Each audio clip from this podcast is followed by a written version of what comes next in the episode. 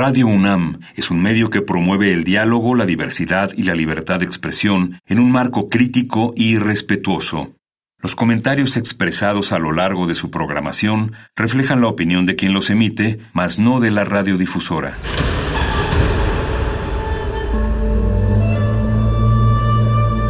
Un templo para la apreciación del ser mediante el sonido. mediante el sonido para nosotros. El sol sale durante la noche. Nuestros gritos llevan la mesura del silencio. Y el descontento está lleno de baile y risas. A todo, incluso a nosotros, nos resistimos. La universidad Ustedes y nosotros somos Resistencia modulada.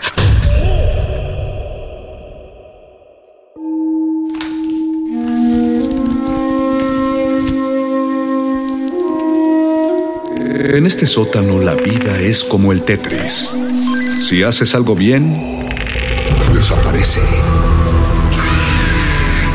Pero tus errores se acumularán hasta hacerte perder. Hay quien dice que la vida solo te da una oportunidad. Aquí, siempre tendremos otra vida. El Calabozo de los Vírgenes.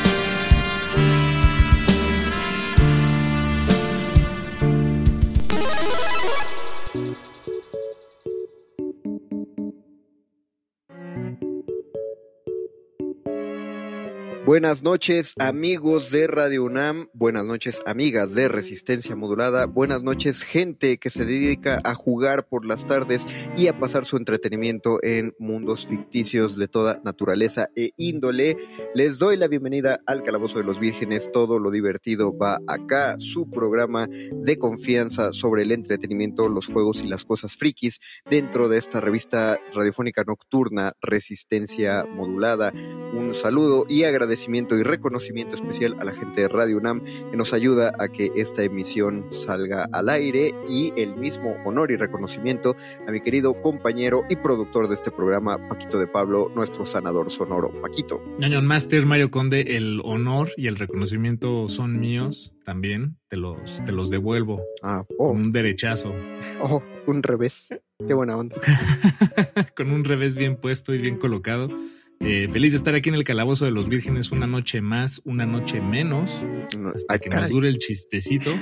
Digo, Sí, sí, sí. es cierto. Se oye tétrico, pero, pero de, que, de qué es cierto, es cierto, Paquito. sí, eh, exacto. Sí, pero no, no, no, no, está anunciado ni nada.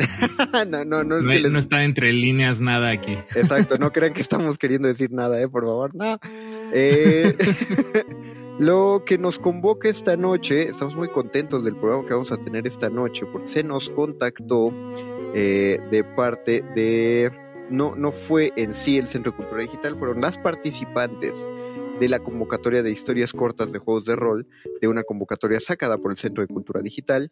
Ellas fueron las ganadoras al desarrollar estas historias eh, para juegos de rol probablemente he dicho muchas cosas que no saben qué son, probablemente no saben qué son los juegos de rol, probablemente no saben a qué se refiere con historias cortas, no sepan qué, eh, qué es esta convocatoria. No se preocupen, todas sus preguntas tendrán respuesta durante este programa, así que por favor manténganse en la sintonía para que, para que se enteren a propósito de qué es lo que nuestras, nuestras invitadas tienen que decir, no solo sobre las historias que desarrollaron, sino que vamos a aprovechar que vamos a tener una, una mesa llena de jugadoras de rol para preguntarles acerca de, eh, ustedes no lo saben, pero seguramente lo intuyen, que como en cualquier ámbito del entretenimiento, del trabajo o de lo que sea en esta sociedad, hay un, hay, un asunto grave de género. Entonces, vamos a tocar ese tema también. Quédense, por favor, no le cambien a nuestro querido Calabozo de los Vírgenes. Todo lo divertido va aquí. El Calabozo de los Vírgenes. Volvemos, estimada audiencia, y lo prometido era deuda. Ya se llenó nuestra cabina. Qué gusto hubiera sido que esta fuera otra cabina presencial, que hubiéramos tenido una, una mesa de rol que pudiéramos ejecutar en vivo lamentablemente las condiciones no lo permiten. Pero la buena suerte de, de eso es que podemos tener gente invitada que no está en la misma ubicación geográfica eh, que las demás. Así que pues estamos muy contentos de saludar a estas ganadoras de la convocatoria de aventuras cortas de juegos de rol.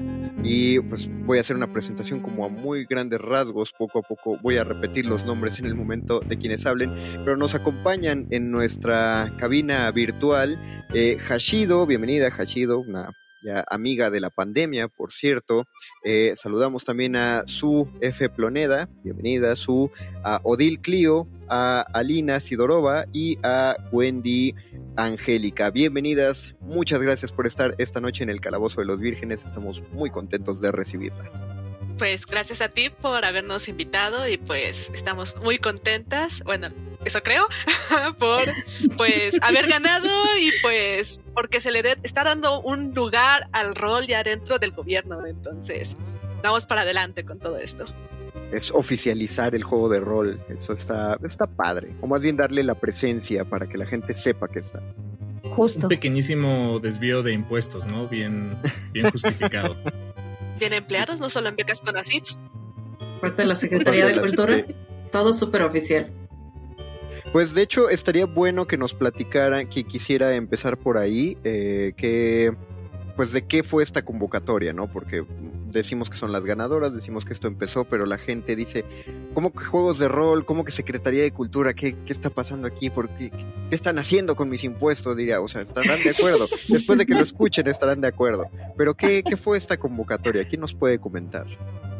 Mm, pues si quieren les cuento tantito de qué es esta convocatoria. Esta convocatoria ya este, fue ya lleva un año que se estuvo haciendo. El año anterior fue de formato mixto, ajá, en la cual precisamente fue de crear aventuras para juegos de rol. justamente por cuando comenzó la pandemia, se vio esta necesidad de que la gente estaba pasando mucho tiempo en sus casas, obviamente, y que requerían una forma de poder distraerse. Entonces el Centro de Cultura Digital, por medio del gobierno y la Colmena, si no mal recuerdo, eh, sacaron varias convocatorias. Una era para hacer juegos de rol, otro era para hacer este juegos de mesa que se pueden imprimir en la casa y varias cosas. En ese momento eh, se seleccionaron 10 aventuras, ajá, pero desgraciadamente solamente uno de los juegos, eh, dos de los juegos tuvo presencias este, de mujeres, ajá, que fue Molusca Tuli, ajá, y Una esfera de nieve para Nikki, que fue un juego en el que yo, este, que yo coescribí, ajá, entonces para este segundo evento, justamente decidieron que fuera solamente para mujeres, porque, para que hubiera mucha más presencia, ¿no? Entonces, pues se hizo la convocatoria. También es muy válido decir que son los juegos de rol, que son estos juegos en los cuales se interpreta a un personaje dentro de una historia y bueno, a veces uno o más personajes y estos pueden variar. Pueden ser desde un héroe hasta puede ser una piedra. Entonces, ahora sí que depende de la imaginación. Entonces, bueno, esto fue lo que sucedió y justamente eh, pasó más o menos a inicios del año, ¿no? Fue cuando se la convocatoria. En el mes de eh, marzo. En el mes de marzo. Sigue siendo inicios del año. primer trimestre. Y, primer trimestre sigue contando y justamente pues participamos y ahora estamos aquí muy contentas muy a grandes rasgos fue lo que sucedió. Ok, es, eh, es muy necesario e interesante que se haya mencionado esta eh, cuestión de la falta de, ojo, no falta de participación, falta de presencia de las jugadoras de rol en la, en la primera convocatoria. Es una cosa muy distinta, no es que no participaran, no es que no existan, es, es como algo que hemos platicado muchas veces en el mundo de videojuegos y actualmente juegos de rol, ahí están pero la enorme pregunta que muchos hacen es si están, ¿por qué no salen? Y hay motivos muy fuertes del por qué no, del por qué no, no se emerge. Creo que eh, antes de empezar a tocar las historias que cada, uno que cada una de ustedes desarrolló, me gustaría dedicar esta parte del programa a todos esos amables amigos de, de los grupos de juegos de rol de Facebook que siempre que se habla una cuestión acerca de problemáticas de género o, de por qué las jugadoras llegan a pasarla mal en las mesas de rol, siempre dicen, eso, eso no va aquí. Y bueno, pues ¿qué creen? En este calabozo sí va. Entonces, eh, ¿qué, cómo, ¿cómo viven ustedes esta, eh, pues esta presencia, esta, esta manifestación y sobre todo qué sintieron cuando se le dio el enfoque solo a que fueran desarrolladoras de, de historias cortas de juegos de rol. Pues mira, la verdad es que no hay mujeres en el juego de rol, está desde que yo empecé a jugar rol ya hace unos ayeres. Siempre es de, y las que están son la novia del narrador, tiene privilegios, está aquí nada más para ver a quién se liga. Es como lo que siempre dicen, ah, es que quiere llamar la atención. Es como el discurso básico que creo que a todas nos ha tocado escuchar. En mi muy particular experiencia, yo dejé como todos los grupos públicos deja de ir a convenciones, deja de ir a torneos de, Magic, de todo ese tipo, porque si era muy molesta la situación de te estoy haciendo trampa descaradamente porque no sabes jugar, porque eres mujer. Te estoy tirando el can durísimo, aunque no me estás ni pelando. Actitudes de, ay, es que le voy a tirar la onda a tu personaje. Dude, no, o sea, yo nada más quiero matar al dragón y recuperar el tesoro y ser muy rica. Eso es lo que quiere mi personaje. Ajá, y loot, loot, loot. Y, ajá, no, pero es que, ¿por qué no juegas con un, una elfo maga que tenga carisma de 18? Pues porque no quiero. O sea, quiero ser una bárbara humana que tenga fuerza de 18. Y eso hablando de, de calabozos. Y en vampiro, uff, es que claramente vas a ser un atoreador que nada más va a ser bonita, ¿verdad? Y es que además, perdón, si eliges ese personaje, pues también es como de, ah, pues obviamente elegiste este porque no sabes ni qué jugar ni cómo hacerlo. Bueno, deja que yo resuelva los problemas y tú nada más me miras mientras lo hago. La, reproducción de estereotipos se no solo se pone bastante eh, dura, sino que se ha platicado últimamente y en los en los últimos manuales, al menos eh, solo de los de Dungeons and Dragons, Calabozos y Dragones, el más icónico.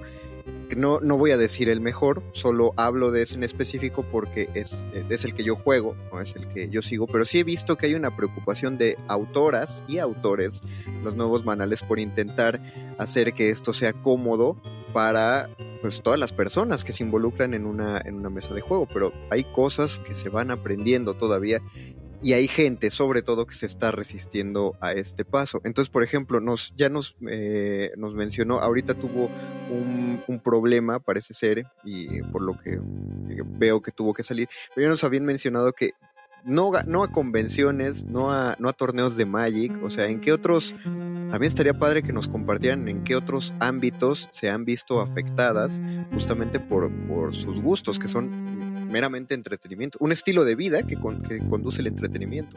Más que nada, eh, la situación es que en casi todos los digamos, grupos que se consideraban que eran para hombres, como dicen, cómics, juegos de mesa, juegos de rol, hasta la cuestión laboral, es una cosa constante la cual como mujeres tenemos que irnos enfrentando. Ajá, por ejemplo, asimismo, yo también llevo mucho tiempo jugando rol, eh, 16 años, ajá, y a mí me veían casi casi como pues el unicornio que jamás vas a ver, ajá, entonces, y para mí era muy feo, ¿no? Que llegaban así, es que no puedo creer que es una mujer jugando rol. Yo decía, oye, yo vengo aquí para jugar, vengo aquí para divertirme. Me llegaron a tocar personas muy hostiles que solo por ser mujer intentaban matar a mi personaje en convenciones, ¿no? Entonces eran actitudes muy pesadas, ajá, y pues eh, a mí me alegra mucho que justamente en estos últimos años han estado saliendo ya muchas mujeres, y sobre todo a tomar espacios, ajá, que no es que nosotras no estuviéramos en el mundo del rol, simplemente que teníamos mesas muy cerradas, teníamos espacios seguros para nosotras. Entonces apenas en este momento es cuando dijimos, ¿sabes qué? Así como ellos tienen derecho a estar en Facebook, ellos tienen derecho a estar en la convención, ellos tienen derecho a estar en ese lugar, nosotras como mujeres tenemos derecho a tener nuestros espacios. Entonces, ajá, eh, sí es cosa de que nosotras eh, estamos tomando ya estos lugares, ajá, que pues desde siempre hemos estado allí y pues es justo que pues ahora podamos estar en esos lugares para disfrutar igual que los demás todo lo que es este pasatiempo. De hecho, en lo que fue la convocatoria anterior, dentro de lo que es una plática que hubo de las Netcons, en las que se presentaron los juegos, una de las cosas que al menos a mí me, dolió mucho que se dijo era que no había ningún juego en el cual hubiera participado una mujer. Entonces, pues yo como coescritora fue algo que dije, oye, pero mi nombre está en un manual, ¿no? Está allí. Y no solamente eso, sino que también en Molusca Tuli, en las personas, en, dentro del reconocimiento en el primero, se mencionó que había mujeres dentro del desarrollo del juego. Entonces, o sea, si comienzan a invisibilizar desde ese punto, obviamente todo el mundo va a decir, no hay mujeres haciendo cosas. Entonces, esta convocatoria es muy importante y no para, de, como en esa misma plática dijeron, no para bajar la vara de es que las mujeres, para que ellas puedan participar, porque eso también se dijo, ajá, es, este, es importante hacer esta convocatoria. No, es para demostrar que estamos aquí y que los productos y las cosas que estamos haciendo tienen la misma calidad y hasta que algunos otros más calidad que lo que se presentó el año pasado. Entonces, para mí es una gran convocatoria, fue una gran oportunidad y pues espero que para el siguiente año, si vuelven a abrir otra convocatoria, que haya igual participación femenina y que se demuestre esto que estoy diciendo, ¿no? Y que lo tomen en cuenta, no solamente decir, ah, es que como la mayoría fueron hombres, no existieron mujeres. Creo también eh, fuera del aire se dijeron un par de cuestiones muy, muy interesantes que sí me gustaría que se repitieran acerca de sus experiencias. Ahorita ya que, tenemos otra vez el micrófono encendido. Eh, porque si ustedes, eh, querida audiencia, consideran es, que no saben las pláticas que sean que, se desatan en esos grupos de Facebook de, que deberían ser espacios para compartir eh, un entretenimiento, ¿no? Un, estilo de vida. Eh, la compañera Su lo, acabo de identificar a penitas, es eh, autora de una serie de infografías que lo que buscan es visibilizar cómo se ejerce la violencia de género hacia las mujeres dentro de las mesas de rol. Y parece hasta ridículo que la única defensa que hagan los jugadores que dicen, no, es que no hay violencia de género porque es un juego. Y siempre dicen, es que es un mundo de fantasía. Entonces, claro, como es un mundo de fantasía, no, no es violento, según ellos. No sé qué, qué, es lo que han visto a raíz de tratar de demostrar que, que ahí están y que, y que la violencia sí está ahí. Mira, yo lo que yo aplico mucho es, toma lo que tú le haces a un personaje femenino o al personaje de una mujer y piensa que es un personaje masculino o el personaje llevado por un hombre. ¿Tú cómo te sentirías? No, es que voy a violar a esta persona. Vas a violar a una persona. Sí, porque haz lo que mi personaje haría. ¿Tú te sentirías cómodo que un personaje violara a tu personaje? No, es que... ¿Y entonces por qué lo haces? Es que es un juego. Ajá, y entonces, ¿por qué tú estás diciendo que estás dispuesto a hacer algo que no estás dispuesto a aceptar hacia tu persona o hacia tu personaje? Y, de entrada, ¿por qué alguien se sentiría cómodo utilizando un personaje que lo que haría sería ir y violar a otro? Exactamente. desde ahí, desde ahí pasaría, todos sabemos que en el rol hacemos mucha proyección de lo que nos gustaría hacer en vida. Para eso jugamos un juego de fantasía. Digo, a mí no me ha tocado así tan fuerte de violar, pero sí he tenido experiencias donde como que la persona se escuda detrás de, ah, pues es un juego, es lo que haría mi personaje para empezar a hacer comentarios inapropiados, ¿no? En particular me tocó en una mesa y pues fue como una experiencia medio desagradable porque además pues era justamente la única chica que sorpresa en la mesa y pues nada, empezó a hacer comentarios de, bueno, y le voy a agarrar esto a tu personaje ah, pues eh, nuestros personajes se van a dormir, ¿puedo meterme a tu cuarto? Y dices, bueno, dude, es la primera vez que te veo, no te conozco, no sé cuáles son tus intenciones, pero esto es muy desagradable, estás arruinando mi experiencia. Y pues creo que ahí hubiera sido también bueno escuchar como intervenciones, no sé, por parte del máster o otros jugadores también. Pero ahí sí lo tuve que callar y además se ofendió muchísimo conmigo porque dije, ah, pues yo solo estaba haciendo chistes, pues no me gustan tus chistes, compañero. O sea, no te estás pasando y estás aprovechándote del hecho de que es un juego, pues para eh, hacer comentarios que quiero pensar que no harías en otro contexto, ¿no? O sea, imagínate que estuviéramos, no sé, en un proyecto grupal juntos, o sea, me estarías diciendo esas cosas, ¿no? Y pues sí, o sea, como que estar a la expectativa de, bueno, ¿y qué tal si este tipo del que acabo de conocer empieza a arruinar la experiencia empieza a hacer cosas inapropiadas o inclusive simplemente esperar, bueno, este, esto que me dijo fue un comentario inocente o tiene como otro doble sentido así o debería ya ponerme en alerta o debería ponerme un límite, pues es algo que cansa mucho y le quita mucha diversión al juego, ¿no? Ahora sí, perdón, Odil, ya eh, no te interrumpo. No, no, no, no te preocupes, es que tienes toda la razón. O sea, ¿cómo voy a ir yo a un lugar a hacer un pasatiempo, a divertirme? Porque aparte si estás jugando, en teoría tus guardias, tus guardas están abajo. O sea, no es como que, Ay, voy a, tengo que caminar del transporte público al transporte público a las 11 de la noche del trabajo. Como un traje de oficina todo arregladita. O sea, tus guardias ahí están hasta arriba. ¿Por qué si voy a mi hobby a un lugar que yo creo que seguro la casa de alguien, una tienda? ¿Por qué tengo que ir con todas estas este, alertas encendidas para ver si una de las personas con las que yo voy a estar compartiendo mesa me va a hacer un comentario de lo hizo como un chiste de mal gusto, pero solo un chiste, o si hay una intención ahí como aparte. Eso no debería de suceder, no tendría por qué estar pasando. O sea, yo voy a divertirme y a pasar un rato ameno y a gusto y tranqui, no a ver de quién me tengo que cuidar. Porque finalmente los hombres cuando vamos a jugar no pensamos en eso. Además el rol implica muchísima vulnerabilidad, o sea, tienes que, o sea, como tú dices, implica no solo proyección, pero también abrirte con las personas con las que están. Si estás incómoda, no puedes básicamente representar a tu personaje.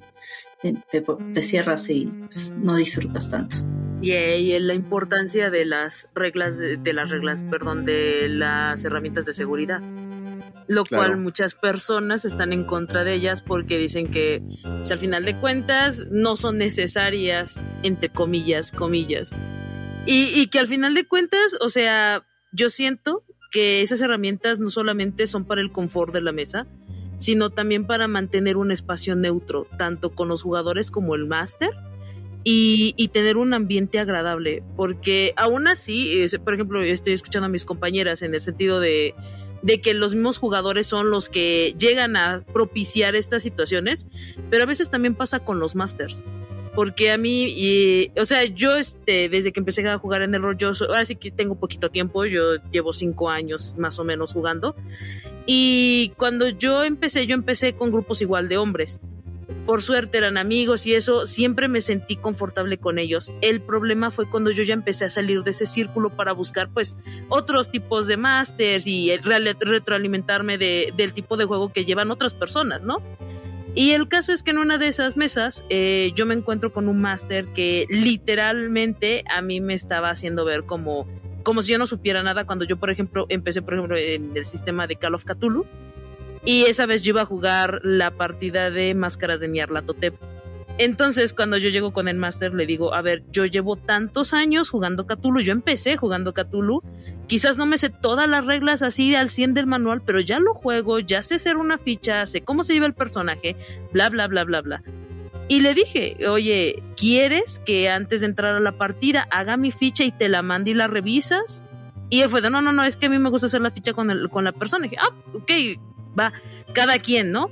Empiezo a hacer la ficha con esta persona y yo le digo, ah, mira, pues hago mis tiradas. No, no, no, espérate, te explico. Y yo así de, a ver, yo sé hacer la ficha. Pues yo sé que tengo que tirar tanto, yo sé que tengo que acomodarlo así, o y literal me, no me dejó mover, no, a moverme a mí misma. Quería a fuerza leerme el manual, como si fuera básicamente nueva. Y yo dije, bueno, ok, da, no, no pasa nada. Pasa esta situación de, de lo de la ficha y demás. Y yo ya había master, o sea, yo ya he masteriado algunas cosas y yo le dije, ¿sabes qué? Como mi personaje es nuevo y tú ya tienes tu campaña adelantada, ¿quieres que de alguna manera se acople tu campaña? O sea, para que sea más fácil de integrarlo. No, no, no, haz lo que tú quieras. Seguro, sí. ¿Lo vas a poder integrar? Sí, sí, sí, que no sé qué, que no sé cuándo hago el personaje y a la mera hora me dice, no, es que no, tu, tu, personaje no puede entrar porque, porque es que como una ladrona va a estar con un grupo de nerds y yo así como, a ver, me dices que puedo o no puedo. O sea, yo te lo estoy diciendo en empatía. Sé cómo es masterear, sé que es difícil integrar un personaje. Entonces, permíteme ayudarte, ¿no? y no, no, no, que no sé qué. Y no fue esa situación, sino que hubieron más situaciones que incluso en medio de partida hubo una vez en donde me alzó la voz en el sentido de que, porque cada jugador llevaba alguna cosa, ¿no? Uno llevaba la cuenta de, del dinero que se estaba gastando en el viaje, otro la cuenta de, no sé, el material, recursos, bla, bla, bla. Y a mí me tocaba llevar el conteo de los días para no perdernos. Y entonces a mí cuando yo empecé a llevar el conteo, a mí me había dado una fecha mal, me dijo mayo en lugar de diciembre. Y entonces yo lo anoté así, mayo y eso. Cuando yo menciono la fecha porque preguntó qué día estamos, y yo digo, ah, estamos tal de mayo.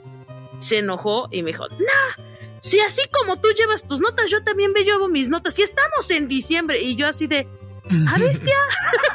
o sea, yo soy una persona muy pacífica, no, no soy así de buscar pleito, pero si yo agarré y digo, no me vio porque pues no tenía cámara porque para acabarle era una vez online, pero yo así dentro de mí era, ah, bestia, ahora resulta que me puedes gritar ya, y después de eso dije, no, no voy a regresar a tu mesa, o sea, agarra, chilla, haz lo que quieras, haz el berrinche donde quieras, porque si después empezó a hacer berrinche, y yo dije, yo no voy a regresar a tu mesa, digo, ¿por qué? Porque al final de cuentas, yo no voy a estar en un lugar donde me están gritando, me hacen sentir incómoda y que al final de cuentas, eh, o sea, yo trato de hacer algo y simplemente sacas la excusa de que, ah, no es que como tu personaje es femenino, no lo puedes hacer, no es tan fácil y es como, güey.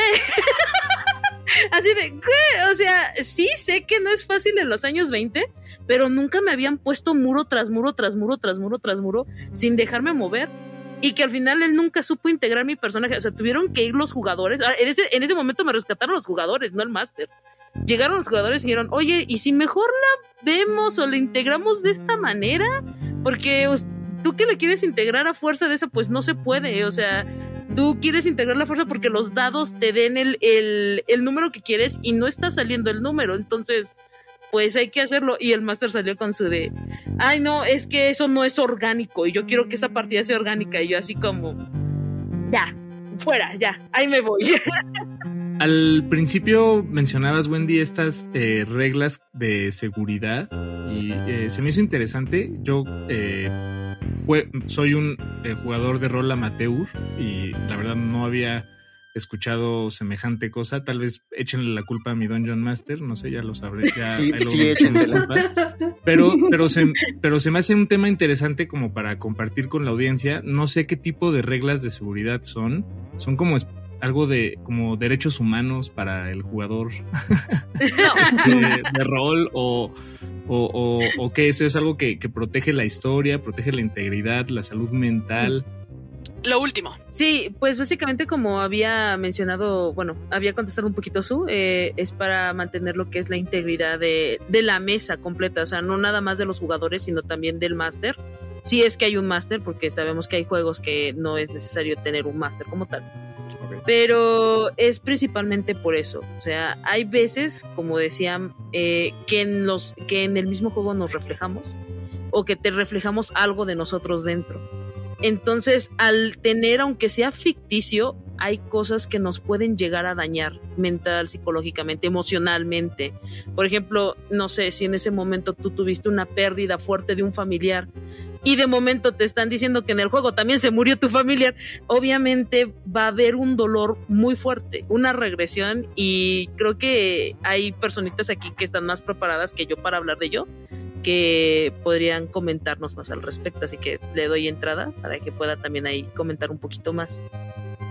Vale, pues eh, yo quisiera también comentar un poquito sobre estas herramientas de seguridad. En particular tenemos, por ejemplo, la tarjeta con likes, que es este, la tarjeta que te da la opción de decir, ¿sabes qué? necesito que esto pare sin tener que dar explicaciones, por ejemplo. Y otros lineamientos, pues desde la parte del consentimiento, por decir, yo antes de empezar la partida marco, bueno, ¿qué son las cosas que yo no acepto en el juego, ¿no? No sé, contenido sexual, que alguien se le justamente le haga comentarios inapropiados a mi personaje, que haya este sangre como explícita, todo ese tipo de cosas. Y yo creo que es algo que muchas veces se ve pues como de, ah, pues millennials y sus, eh, sus egos frágiles, pero justamente como está diciendo Wendy va mucho más allá, ¿no? El juego es una experiencia ficticia, pero no implica que eh, y, aunque el mundo de ser del juego sea ficticio, no implica que la experiencia que estemos teniendo no sea auténtica. Vivimos emociones que son de verdad y conforme más nos metemos y más nos involucramos y más vulnerables nos volvemos, pues más es probable que nos empiece a mover cosas.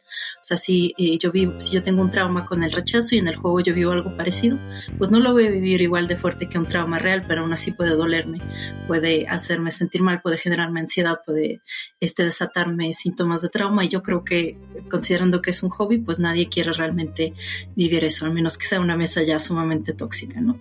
En ese sentido, como bien decía Wendy, en la mesa nosotros nos revelamos, revelamos aspectos de nosotros mismos, queramos o no queramos. Y también es importante tener cuidado con eso, porque si no, pues eh, el juego se vuelve algo más bien tóxico, ¿no? O sea, creo que a todos nos ha pegado en algún punto decir, ¿sabes qué? A mí me pasó esto con un máster, me pasó esto con otro jugador. Yo sé que lo que pasó tal vez fue en un contexto de juego, pero no implica que no me haya hecho daño de verdad, ¿no? No implica que no le haya pegado eh, a mi trauma donde me duele. Y pues esas sí son cosas que son importantes de considerar. Y me parece muy importante que hoy sí se empiece a hablar más de eso, porque pues justamente entramos en una parte a nivel social donde empezamos a reconocer la importancia de la salud mental. Porque antes es como de, ah, pues estás, y digo hoy también, no estás triste, pues ya no estés triste, no estás ansioso, pues deja de estar ansioso. Y pues no porque sea un ambiente divertido, no implica que ahí no, no, sea, no traigamos esa parte de nosotros. También siempre va a estar involucrada. Y creo que las reglas de seguridad pueden ser una buena solución, especialmente si jugamos pues con personas que no conocemos muy bien, ¿no? Que, que tampoco le tenemos que decir a todo mundo, bueno, este, yo cuando tuve tres años me pasó esto y ahora le tengo miedo a esto, sino más bien señalar, bueno, estas son las temas que yo no puedo tocar, que me van a incomodar mucho en la mesa. Y es muy bueno poder hablarlo abiertamente. En algún lugar yo leí, Alina, que realmente el cerebro no diferencia una experiencia real de una experiencia de narrada. O sea, si yo voy cruzando la calle y veo desgraciadamente un accidente automotriz, mi cerebro registra esa información. Pero si yo estoy jugando en una masa y me narran un accidente automotriz, mi cerebro en algún momento no va a diferenciar que uno es una experiencia real y el otro es una narrativa. Entonces, yo no sé tú qué nos puedas decir sobre eso. Es decir, no es que nosotros no sepamos diferenciar entre fantasía y realidad y creamos que de verdad somos elfos con poderes mágicos, pero sí es cierto, nuestro cerebro, o sea, una vez que algo lo imaginamos o lo vemos en una película o inclusive lo soñamos, o si algo se narra con lujo de detalles, se vuelve casi casi como si fuera un recuerdo de verdad. Y si es algo que es traumático, pues no importa que nunca haya pasado en realidad, si nosotros lo vivimos como algo real, pues eh, se, se siente así, ¿no? En un juego de rol puede ser que tenga mayor, menor intensidad, pero no implica que no, no, no, nos afecte en ese sentido, ¿no? O sea, si te describen gráficamente como violan a tu personaje, o sea, yo creo que eso es una experiencia traumática por más de una razón, pero en parte si tú, o sea, te metes a esa narrativa, te involucras y tienes los detalles muy en tu cabeza, justamente pasa lo que dice Odil, ¿no? Que es como que si fuera un recuerdo de verdad, como si te hubiera pasado a ti, aunque tal vez no con la misma intensidad de obviamente haberlo vivido en carne propia, ¿no? Pero pues sí es algo que creo que decimos, ah, pues solo es ficción, ¿no? Pero a veces sí nos puede llegar a afectar más de lo que anticipamos. Algunas de, las cosas que mencionas, Alina, de, bueno, de, las reglas de seguridad que mencionas, a, mí se me ocurre que incluso estaría buenísimo llevarlas fuera de, del juego de rol y llevarlas a, a, espacios de trabajo incluso, o incluso con algunos círculos de amistad, ¿no? Tener esa ese entendimiento de, poder pintar una línea con, todo respeto y, por todas las partes y decir hasta aquí llegué yo o hasta aquí llegó esto, ya me está afectando. Digo, no sé, creo que hay mucho del juego de rol, más allá incluso de las reglas de seguridad, que a mí me encantaría ver aplicado en otras partes del mundo, ¿no? Este, en otros, en otros ámbitos, este, eh, entre comillas, más serios. Sí, justamente los juegos de rol, pues lo que éramos son es una cuestión de catarsis. Ajá, tú cuando estás viviendo una aventura, estás haciendo algo, vas a llegar a vivir una catarsis. Ajá, entonces hay un fenómeno que se llama el bleed, ajá, que es cuando lo que te pasó en el juego te comienza a afectar en tu vida real. Ajá, y contrario, ¿no? Cuando llevas cosas de tu vida real a lo que es el juego. Bleed in y bleed out. Entonces, ese tipo de cosas son las que se tienen que poder este, revisar, se tienen que poder contemplar antes de poder jugar para que precisamente no te afecte a tu vida, ¿no? Tú vas a jugar, a pasarla bien o a tener esto lo que digo, el momento de catarsis porque pues no todos los juegos son de reírte y no todos los juegos son pues de jijijojo. También hay juegos que te pueden llegar a dar miedo, hay otros juegos que puedes llegar a un momento de tristeza, pero en el momento en el cual tú puedes hacer la separación en es un juego, ah, es mi vida real, tú ya la tienes de gane. Entonces es muy importante por eso estas herramientas de seguridad y de confort, porque no solamente tienen que ver con seguridad, sino con sentirte cómodo en el lugar, en el cual si alguien te dice que existen, tú, ya tienes la confianza de decir, ok, yo puedo utilizarlas en cualquier momento. Entonces, entre herramientas de seguridad encontramos que la más popular siempre es la tarjeta X, ajá, que es la que está mencionando, que significa si tú lo si en cualquier momento de la narración algo te incomoda, dices este, uso tarjeta X y vamos a evitar hablar de violaciones, por ejemplo. Está la herramienta de líneas y velos, que es aquella en la cual antes de iniciar la narración, tú dices las cosas que no quieres que sucedan, ajá, y aquellas cosas que pueden llegar a suceder, pero que no te pasen a ti o que pasen en segundo término, o que si llegan a pasar se tienen que ir a fundido a negro. Tenemos otras como las hojas de consentimiento en la cual a las personas se les da una hoja y ellos tachan y ponen las cosas que pueden haber. Violencia explícita, no violencia, sexo, no sexo, este, violencia animal, no violencia animal. Hay otro sistema que se llama puertas abiertas que en el momento en el que te sientas incómodo te puedes ir de allí. Esta otra que es la flor de apoyo y está por ejemplo Script Chain que te permite cambiar acciones dentro del juego, ¿no?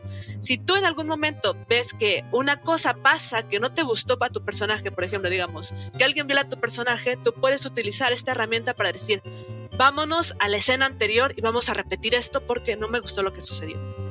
Entonces son herramientas que yo cuando jugué me hubieran gustado, este, al inicio me hubieran gustado que existieran, ¿no? Eh, porque llegó a haber momentos incómodos y no solamente en cuestión de que violaran al personaje o lo que sea, sino en injusticias o en cosas que no me parecieron que le hicieran a mi personaje, ¿no?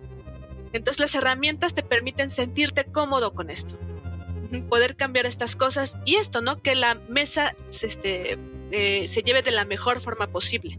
No se trata por una cuestión de es que eres un llorón o no eres un llorón, sino se trata de una cuestión de no, yo valoro mi salud mental, yo vengo aquí a divertirme, a pasarla bien con mis amigos y si tú eres mi amigo, vas a aceptar que yo pueda poner un límite allí. Entonces, eh, o no tu amigo, si tú eres una persona emocionalmente responsable, vas a aceptar que haya un límite que otra persona te ponga. Si yo te digo, no quiero que golpeen perritos en la partida, tú vas a decir, ok, no va a haber perritos golpeados. Así de simple. Yo, yo conocí las herramientas, pero con el ARP, porque muchas son de sentido común. Porque, ¿qué es un LARP? Es el juego de rol en vivo. O sea, mientras tú estás cuando estamos empezando, usualmente tú tienes tu hoja de personaje, te sientas en una mesa, tú vas vestido como cualquier día normal de tu vida y puedes salir y entrar de personaje, hablar en tercera persona, hacer narrativas desde afuera. En el juego de acción en vivo, en el ARP, tú estás como actuando ya directamente, aunque llevas una hoja de personaje en algún lugar de tu, de tu indumentaria, en una bolsa, en tu maleta, algo, no la tienes como exhibida ni en una mesa y tú vas caracterizado como, como tu personaje e interactúas más en primera persona, tú ya estás tomando el rol de tu personaje. Es mucho más inmersivo en ese aspecto y por tanto hay que ser mucho, mucho más cuidadoso con lo que está sucediendo. Las primeras reglas son, esto es un juego, o sea, estamos aquí para divertirnos y respeta al otro. Eventualmente se tiene que desmenuzar el respeta al otro, porque parece que la gente si no le desmenuzas como en inciso ABC no entiende lo que es el respeto al otro y eso no lo entiendo. La otra es no hagas eh, piruetas, no hagas ningún tipo de stunt, porque pues a lo mejor tu personaje tiene destreza muy alta y tiene atléticos y es una acrobata, pero resulta que en la vida real pues tú no, no, no lo eres, tú no eres un atleta olímpico y pues posiblemente puedes terminar o lastimado o lastimando a alguien. Y todos los objetos que tú lleves al juego que sean claramente un, este, una utilería y que sean seguros para todos. espadas, chicos. Sistemáticamente, en todos los labs que yo he jugado, que alguien dijo, vamos a relajar las reglas porque ya todos confiamos en todos, algo sucedió. algo. En algún caso, sí una persona llevó una alabarda hecha de papel de cartonería, estaba preciosa la alabarda, alguien la empezó a, jugar, reventó un, este, un candil Art Nouveau en la casa donde estábamos jugando. ¡Au! me ah, dolió. Hasta se me pasó la imagen. de, ups. Ajá. De upsis, ¿no? En otro caso, este, fueron como muchas cositas. Eventualmente, lo más grave fue lo de este candil nadie resultó realmente lesionado. Pero en otro caso sucedió que una, hubo una situación como muy intensa de una escena y una chava terminó llorando. Y dijo la chava, perdón, lo que pasa es que tuve, viene de una relación yo muy violenta con mi exnovio y yo no sabía que todavía me estaba afectando. Siempre vayan con expertos. Recuerden que los juegos de rol no suplen la terapia. Entonces, ni el máster es psicólogo. sobre todo porque los amigos no son psicólogos. Entonces, si juegan con cosas muy delicadas, alguien va a acabar quebrándose y no muy bien. Entonces, si tu terapeuta te pone juegos de rol en la sesión como una medida que de hecho se están haciendo estudios muy interesantes sobre esto, es maravilloso. Ajá, pero que no lo hagan con amigos, vayan siempre con expertos. en, ahora que mencionas eh, esto último, Su, eh, no sé si a, ti o a, digo, a, quien quiera aportar algo, se, le ocurre algún momento de alguna mesa de rol, en algún ayer, que, que, les haya abierto los ojos en ese sentido, eh, en el sentido de, órale, el juego de rol me está eh, dando, eh, estoy viendo algo de mi vida a través del juego de rol que no, que, jamás pensé que hubiera, que pudiera suceder, ¿no? ¿Ustedes han tenido algún momento así? Mm, pues es muy complicado, por ejemplo, para mí siempre los juegos de rol han sido muy importantes yo comencé cuando estaba en la preparatoria, pero cuando entré a lo que es la universidad y comencé a estudiar literatura, digamos que pues para mí esto de los juegos de rol fue, fue increíble, ajá, porque estaba mezclando dos cosas que me gustaban mucho.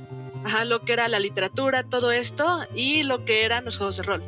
Ajá, de hecho, por ahí tengo un estudio que habla de literatura y juegos de rol que salió en una ponencia. Ajá, y pues ya posteriormente estudié diseño gráfico y entonces dije, no inventes, yo ya tengo todo para hacer mi propio manual de rol. Ajá, y pues eso nos lleva también a esta bonita convocatoria en la cual pues dijimos, vamos a hacer nuestro juego de rol porque aquí tenemos todas las herramientas para poder hacerlo. Entonces, sí es algo que me ha llenado la vida. De hecho, más bien que, bueno que lo, que lo tocas, justamente, bueno, de entrada todo lo que se mencionó, espero de corazón, ojalá que la gente de estos grupos de rol se haya metido a escuchar esto para que oigan la versión de la historia que se niegan a escuchar siempre que hay los debates en los grupos. Pero ya que eh, tocas acerca de estas historias, eh, nos gustaría que nos contaran de qué van cada una de, de, las historias con las que ganaron esa convocatoria. Eh, y, ya que estabas encarrerada, ¿por qué no comienzas tú y, poco a poco nos van contando las demás? Híjoles, digamos que esta es, como digo, la segunda vez que participo. Ajá. Eh, y pues justamente en la anterior fue la este, autoría con mi novio, pero en esta vez dije, he estado jugando mucho tiempo con esta Wendy, llevo mucho tiempo jugando rol con ella, me gusta mucho trabajar con Wendy y pues es un buen momento para obligar a Wendy a que haga un juego de rol conmigo. Así comenzó todo este relajo, yo con Wendy diciéndole, ¿sabes qué? Es el momento en el cual des el paso de máster a creadora de juegos de rol, ¿qué te parece? Y entonces, pues Wendy puede decir que dijo, pues ya que, ajá, voy a estar con esto contigo. Y así nos embarcamos en esta situación que espero que pues ella me siga acompañando, creando juegos y haciendo muchas cosas bien padres. Eh, y pues, ¿cómo surgió la idea? Creo que es algo que me gustaría más que Wendy contara porque ya se escuchó mucho mi voz aquí. Por favor, Wendy. Como dice Su, básicamente me da risa la historia porque digamos que yo estaba así en la tarde sin hacer nada y de momento me dice, oye, hay una convocatoria. Y yo así, ¿convocatoria de qué o qué para qué? y ya dice, no, que es de juegos de rol. que Digo, pero yo nunca he escrito nada. No importa, tú échate, que no sé qué, vamos a darle. Bueno, pues va a ver qué pasa. Lo peor que puede pasar es que pues no salga nada de esto. O sea, eh. y, de ahí empezamos. Eh, yo creo que a mí lo que me emocionó bastante en ese sentido fue porque era la primera vez que escribía algo. O sea, ya sabía que Su había escrito un manual un año antes, incluso yo ya lo había estoqueado un ratito para ver de qué trataba y demás. Pero sí fue como que una experiencia nueva. Ahora, en cuestión del desarrollo, creo que fue lo más divertido que tuve porque literal, eh, así que aprendimos, aprendí una nueva aplicación gracias a ella, que es el Miro y hicimos un tablón directamente para sacar ideas, o sea, de lo que nosotros queríamos hacer, cómo queríamos hacer. Y en ese tiempo, pues, este, estábamos un poco aficionadas hacia lo que es el jueguito de Fasmofobia, que yo creo que muchos ya lo han de conocer, que se popularizó como por eso de noviembre, diciembre, por ahí, y pues nosotros seguíamos un poco viciadas a él. Que, para quienes no, estaría padre que les mencionas de este, de este juegazo, de este survival.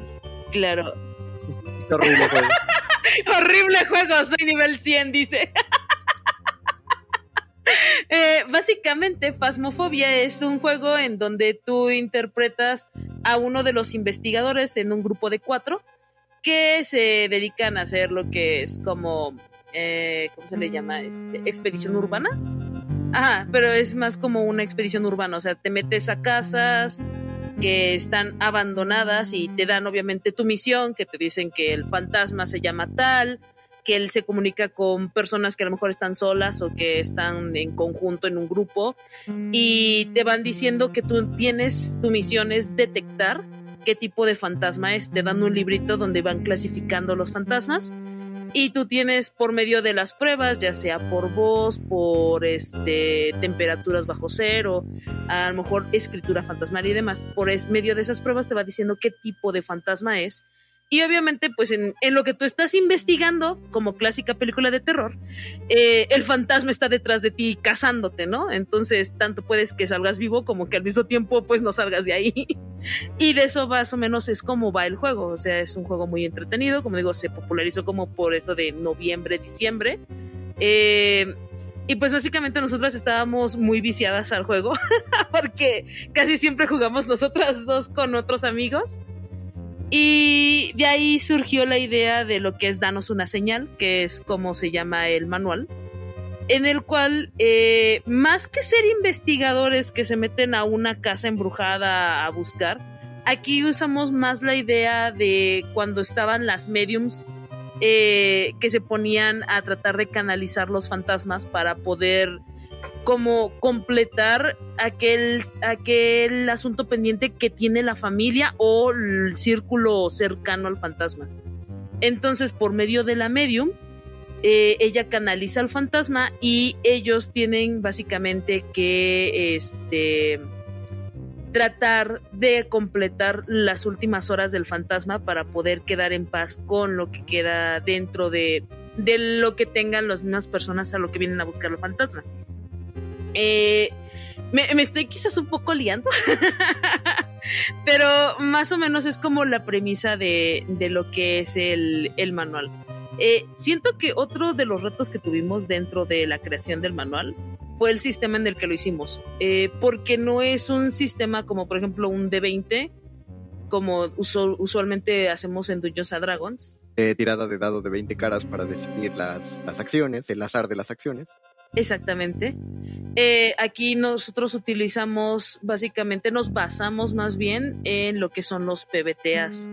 Que si quieres tú, podrías explicarlo, por favor. Me deja la pregunta difícil, que no mienta. Pero bueno, este, se llama, eh, está basado en un juego llamado Power by the este, bueno, con un motor llamado Power by the Apocalypse, que se pone en un juego llamado Apocalypse World Ajá, en la cual consiste en lugar de resolver acciones por medio de tiradas, se resuelven, por así decirlo, escenas por medio de tiradas y por medio de preguntas. Ajá, y hay libretos establecidos para cada personaje en este tipo de juegos. Entonces, por ejemplo, existen ya arquetipos prediseñados y digamos, si eres un explorador y quieres investigar una zona, te va a decir, eh, en el momento en el cual quieras investigar una zona, tira dos dados de seis, ¿no? Y dependiendo de los resultados que tú tengas, es lo que va a pasar. Ajá, de, no me acuerdo bien, de, por ejemplo, de 0 a, creo que era 6, no recuerdo bien, es un fallo, por así llamarlo. Ajá, de 7 a, creo que era 9, 9 ajá, es un éxito parcial. Es decir, eh, lo vas a lograr, pero va a haber una consecuencia. Y arriba de eso es un éxito, ¿no? Vas a lograrlo. Entonces es un juego que permite que avance mucho la ficción. Y no solamente eso, sino que es un juego que fomenta mucho que las personas, también los jugadores, comiencen a narrar entre ellos. Porque todo lo que sucede es mencionado también por medio de los jugadores. Ellos hablan cómo era la escena, ellos describen cómo era la situación. Entonces, justamente dándose una señal es un juego que hasta podría ser jugado sin máster, Ajá, eh, en la cual pues todos pueden ir creando lo que la, historia del fantasma, ¿no? Que de eso se basa. Es un juego en la cual se piensa en retrospectiva de lo que sucedió en la vida del fantasma para saber cómo se le puede ayudar, si puede descansar en paz o de lo contrario, pues la conclusión pasan cosas feas, por así decirlo, ¿no? El clásico caso de que, de, el clásico caso cañitas de que todos acabaron muertos o el clásico caso de el fantasma se quedó para siempre allí. Aún así, a pesar de ser un juego con una temática, por así decirlo, muy oscura, cuando lo estuvimos probando, en realidad resultó que todo el mundo hacía unos dramas maravillosos, estilo La Rosa de Guadalupe, lleno de traiciones, lleno de novios que traicionaron a la novia. Fue muy gracioso y hasta nos salió una comedia estilo de oficina en la cual la muerta era este era una godín que no quería dejar de trabajar.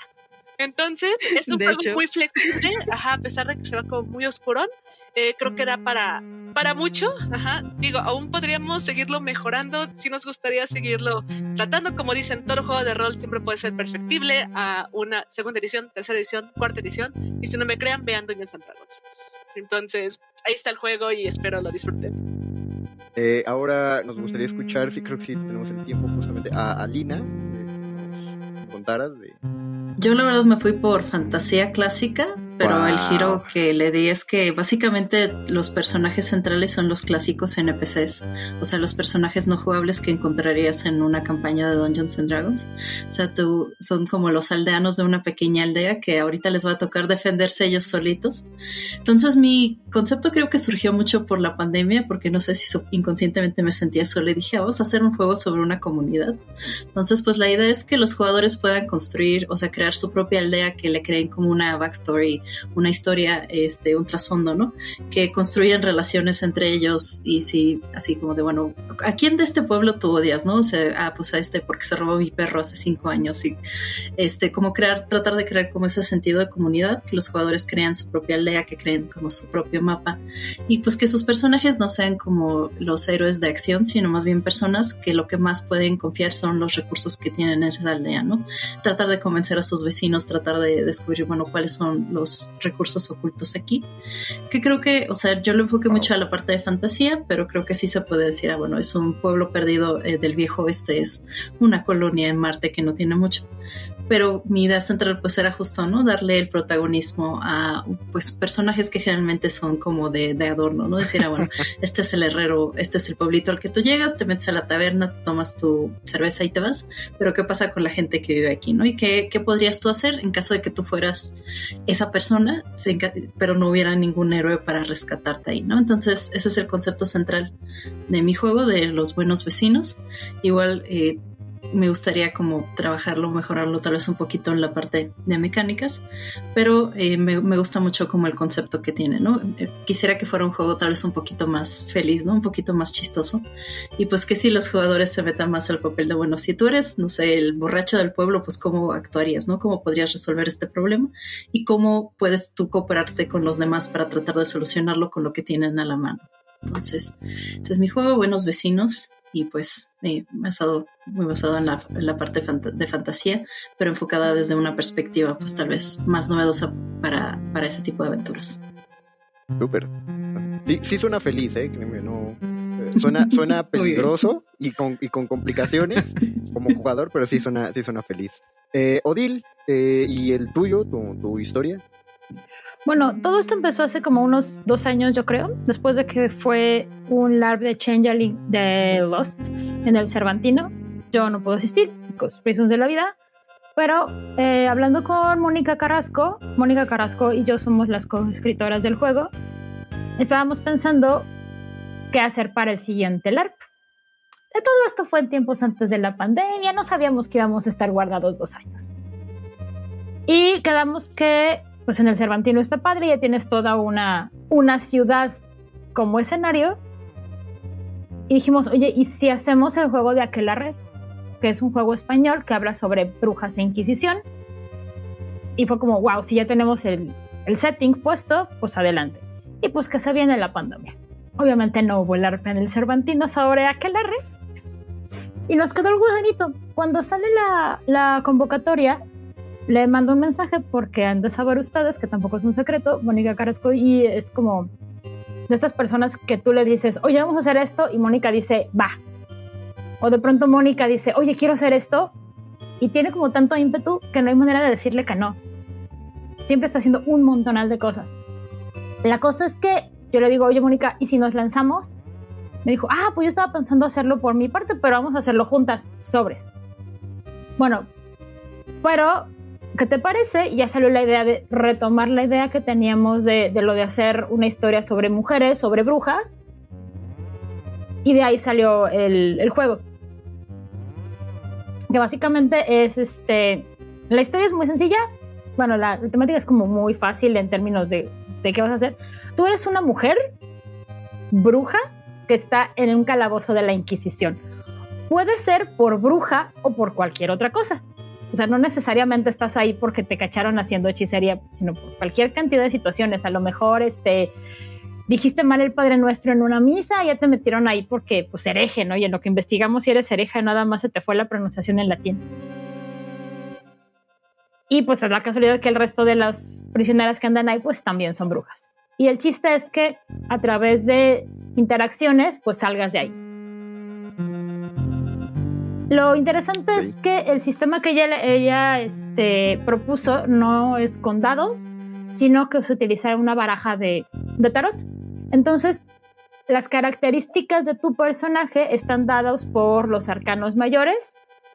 O sea, al principio tú sacas un arcano y lo que dice el arcano son como las características que tendrá tu personaje. Y eh, los recursos que tiene tu personaje, ya sean sociales o, de o económicos o políticos o de magia, te los dan los, el resto de los palos. Y son las cartas que tú manejas durante el juego. O sea, tú tienes cierto número de cartas, así que tampoco las puedes estar usando a cada rato, porque tienes un número eh, limitado de cartas que tú puedes tirar. Si no tienes una baraja de tarot, no pasa nada, puedes utilizar una baraja española, puedes utilizar la baraja que tú tienes en casa. Para las personas que tengan acceso a internet pueden bajarse tarots de, internet con explicaciones de qué son los arcanos. Así que eh, en ese aspecto también te van a dar eh, trasfondos bien interesantes para saber hacia dónde en teoría es la misión de tu personaje. Ok, pues eh, la plática ha estado, ha estado bastante sabrosa y creo que muy necesaria. Lamentablemente pues, los tiempos de la radio se nos acortan, pero para despedir de en dónde el público puede encontrar sus historias de rol, eh, para descargarlas y para probarlas, para que las, intenten por su lado y, que se vea que las dinámicas sí, ahí están todas en la sección de, no me acuerdo, editorial o algo por el estilo. o algo así, ajá. Ahí pueden encontrar todo, todas las aventuras, tanto de este año como del año anterior. Lo puedes, se pueden encontrar todas las historias en la página del Centro de Cultura Digital, si no me falla la memoria. Ok, pues para que la gente vaya entrando. En PDF y muy bonitas. Muy, muy bien editadas por precisamente las autoras y todo, y todo el trabajo hecho. Agradecemos muchísimo el esfuerzo que todas hicieron por estar eh, presentes en este, en este programa. Y, pues es, es todo. muchísimas gracias, muchísimas gracias eh, Wendy, Su, Odil, Alina, muchas gracias por haber estado aquí. Eh, muchas gracias a toda la gente que hizo posible esta la, entrevista. Y pues pues gracias, ahí seguimos, nos andamos viendo en el, en el mundo de los dados. Claro que sí, y, y, no solo de dados, porque no todo el juego de rol es con dados, así que... Ay, hay tanto que no sé. Eso da para otra plática, no te preocupes. Eso da para otra plática. Ándale, sí. Eh, yo soy el, fui y sigo siendo el Junior Master. Gracias a toda la gente en esta mesa y a toda la gente en la cabina de Radio UNAM. Nos despedimos, nos escuchamos el próximo martes en el Calabozo. Chao y pasen buena noche. El Calabozo de los Vírgenes.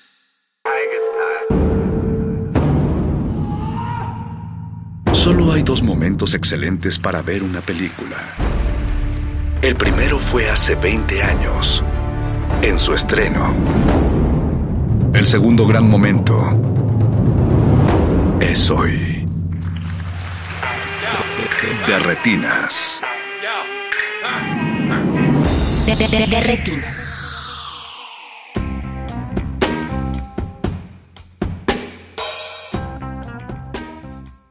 Buenas noches y bienvenidos a De Retinas. Mi nombre es Rafael Paz y vamos a estar hablando de cine la siguiente hora. Como todos los martes está aquí Jorge Negrete. Jorge, ¿cómo estás? Hola Rafa, buenas noches. Será nuestra segunda semana seguida de festivales del año, el, año pasado. La pasada fue con el Festival de Guanajuato y hoy tenemos dos. Primero vamos a entrevistar a Arturo Castellán del Festival Mix y luego vamos a estar platicando con Pedro Emilio Segura Bernal, que es programador del Black Campus. Pedro, ¿cómo estás? Buenas noches. Muy bien, muchísimas gracias por su invitación, Jorge Rafa. Siempre es un gusto ya en esta junta anual que tengo el placer de acompañarles. Estoy revitalizado de que vaya. Está nada de iniciar el festival, eso siempre es bueno.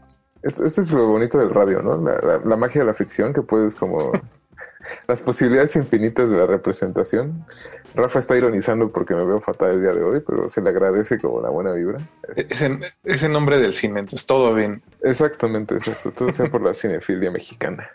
Pues chicos, eh, yo digo que vayamos a un comercial, luego vamos con Arturo Castellán. Antes del corte, eh, también agradecerle a Mauricio Orduña que produce este espacio y a todo el equipo de Radio NAM que hace posible su transmisión. Entonces vamos al corte y regresamos. Estamos en Derretinas. Derretinas.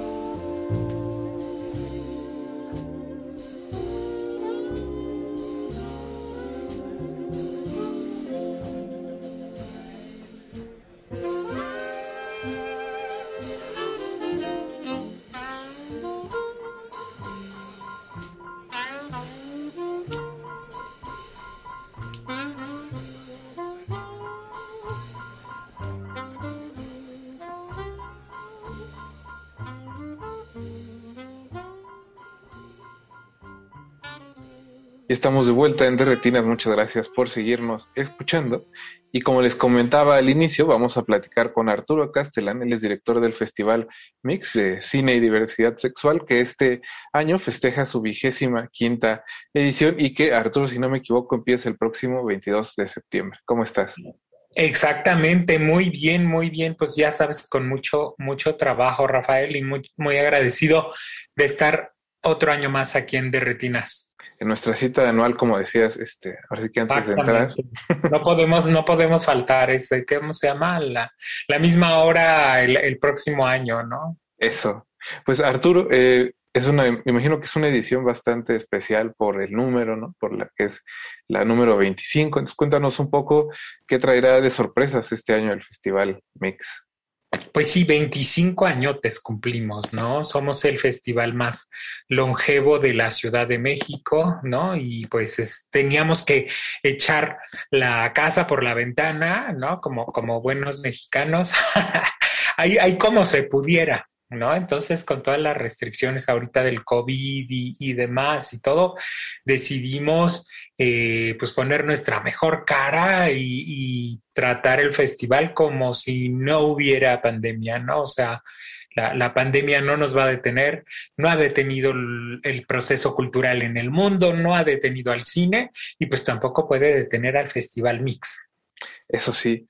Y eh, eh, veía el otro día que iban a tener de invitado especial a Israel este año.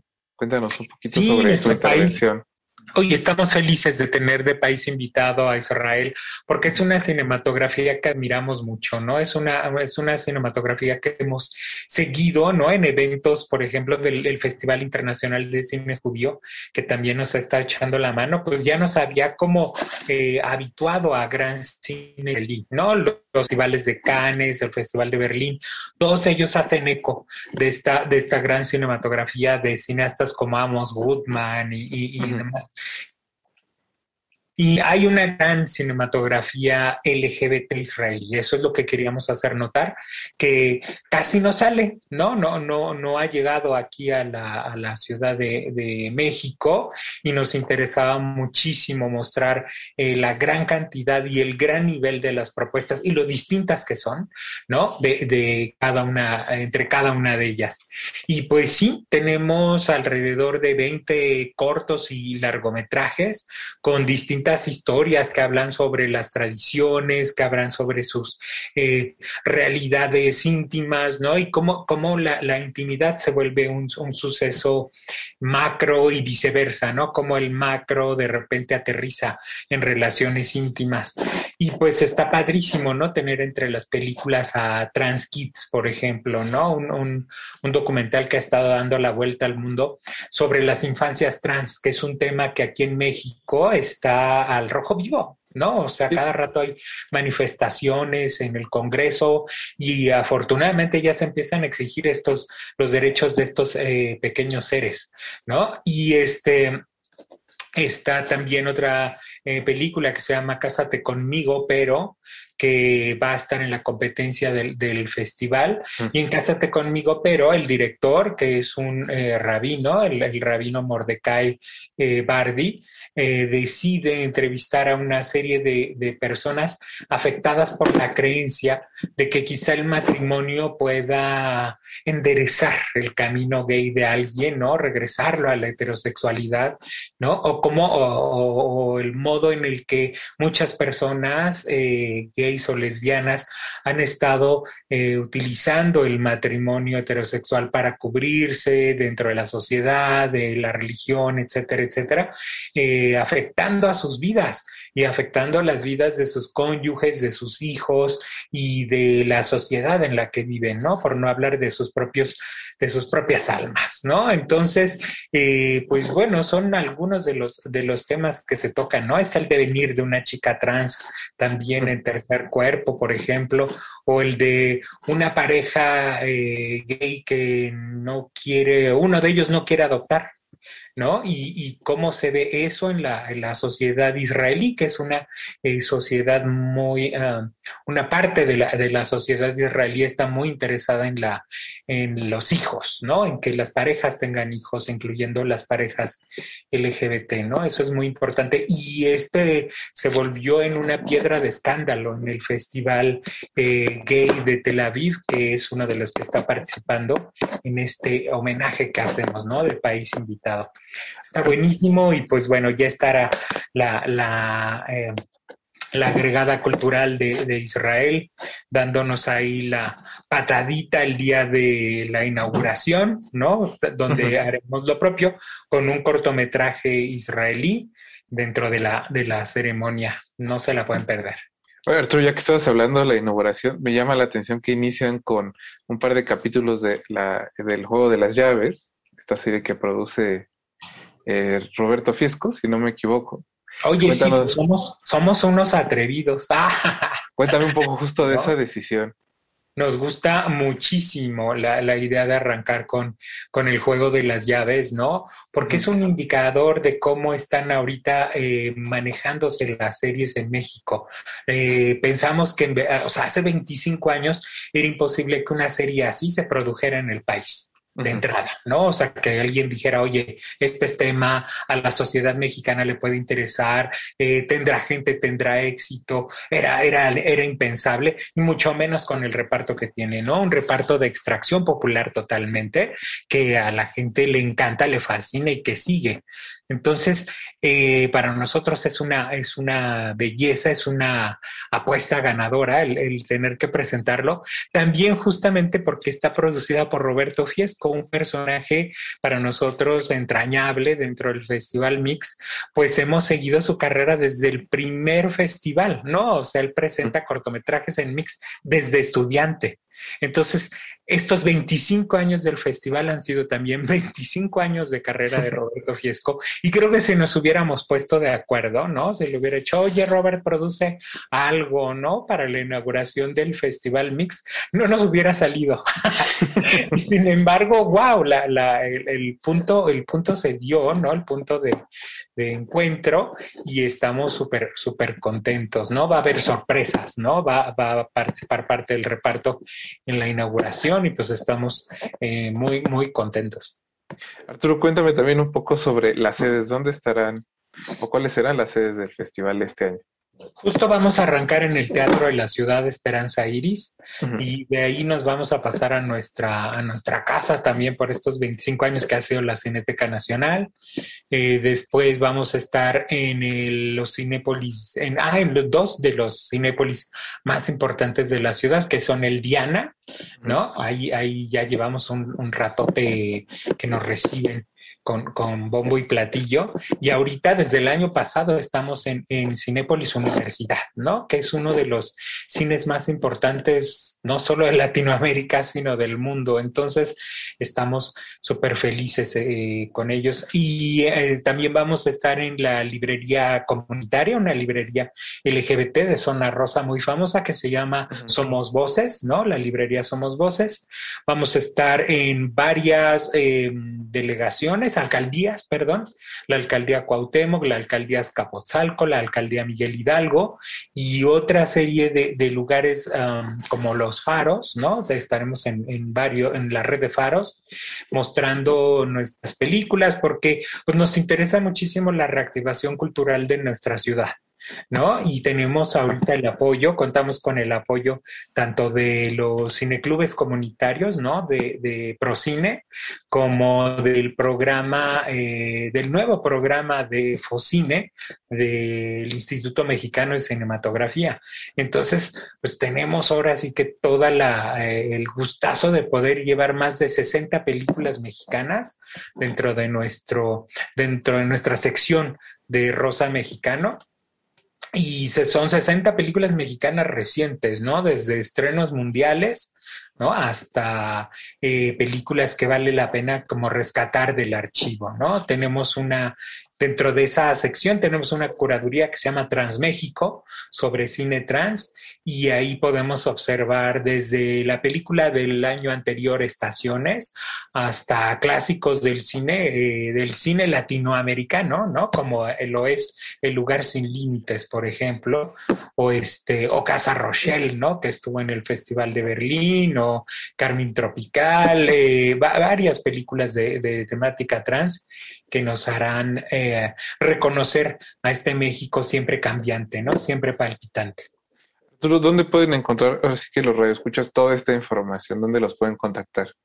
En www.elfestivalmix.mx, ¿no? Y estamos en las redes sociales como el Festival Mix, tanto en Instagram como en Twitter y en Facebook. Perfecto, pues Arturo, de, acá de nuestra parte, mucha suerte en esta edición del Festival Mix y eso, que les vaya muy bien. Tienen que ir, tienen que ir, hay muchísima cosa, ¿no? Eh, nos quedamos a la décima parte de lo que tiene de programación el festival. Hay cine de todo el mundo, ¿no? El, el, cine observa la diversidad sexual y la diversidad sexual observa al mundo. Nuestro lema es una cordial invitación, ven a Mix. Eso, pues ahí está la invitación y nosotros vamos a ir un corte, no se despeguen, están en... de retinas.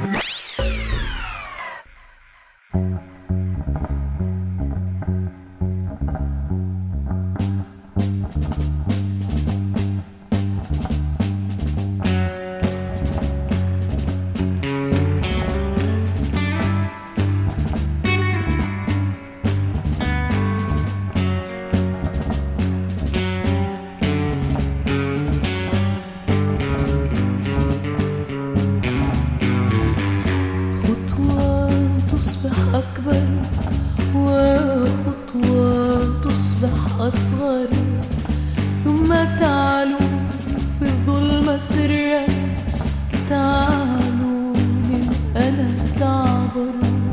اسأل آلس كيف الحزن طال؟